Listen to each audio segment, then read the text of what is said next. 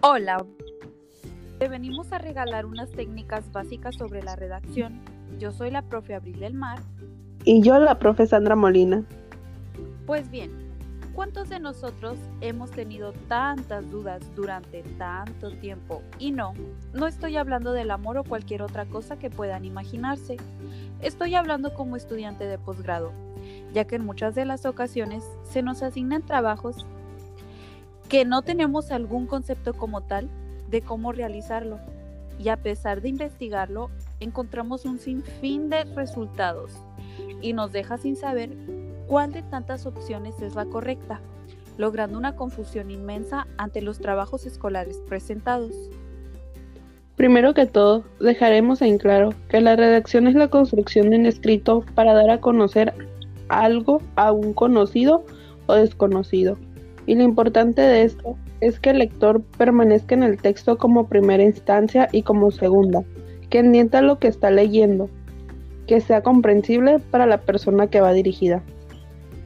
Bueno, afortunadamente hay mucha gente que posee la habilidad de la redacción y otras que no tanto. Así que déjanos contarte que esta habilidad se puede ir desarrollando durante la etapa escolar básica o quizá durante la carrera universitaria con la práctica o la lectura. Pero mucho ojo, porque siempre hay ciertas diferencias que nos hacen aprender. Bueno, comencemos hablando un poco sobre la redacción. Antes de realizar una, tenemos dudas y nos cuestionamos. ¿Para qué redactar? ¿Para quién? Por qué y lo más importante, cómo hacerlo. Pues bien, te daremos algunos tips para, que logres una redacción formal. Número 1. Ojo con puntuaciones, gramática y ortografía, porque estas pueden cambiar el significado de una frase. Así que revísalo y relee las veces que sean necesarias. Número 2. La estructura. Depende que vayas a escribir o para quiénes. Usualmente un texto tiene tres partes, conocidas como introducción, desarrollo y conclusión. Número 3. Debemos evitar el plagio a toda costa, ya que no es correcto hacerse pasar como nuestras ideas o textos que pasaron que pensaron otros. Hay que poner comillas y hacer referencias. Número 4. La importancia del borrador del texto.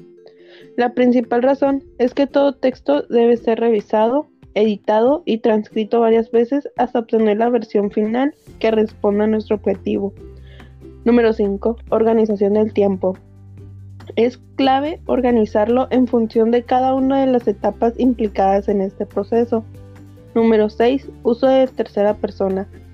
A través de la utilización de la tercera persona se pretende transmitir un punto de vista objetivo. Número 7. Redacción mediante párrafos. Es fundamental la redacción de textos académicos a través de párrafos, ya que en cada uno de ellos se presenta y desarrolla una idea principal relacionada al tema.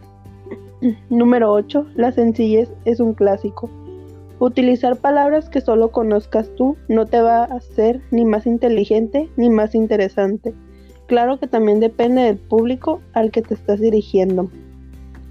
Número 9. Extensión de los párrafos. Si bien no existe una regla en cuanto a este aspecto, se sugiere que cada párrafo contenga entre 4 a 12 líneas. Número 10. La claridad. La redacción de un texto académico debe de ser lo más clara posible. Número 11. Precisión. Esta se logra utilizando los términos o palabras específicas al formular una idea, de tal modo que ésta se entienda claramente. Número 12. Uso de conectores. Estos permiten que las ideas formuladas en cada uno de los párrafos se relacionen unas con otras. Número 13. La redacción a través de etapas, independientemente si debemos producir un informe, artículo, ensayo o cualquier otro tipo de texto académico.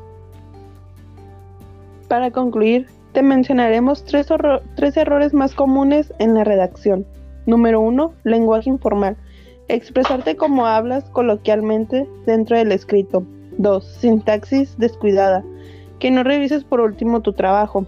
Número 3. Ortografía y gramática. Revisar signos de puntuación.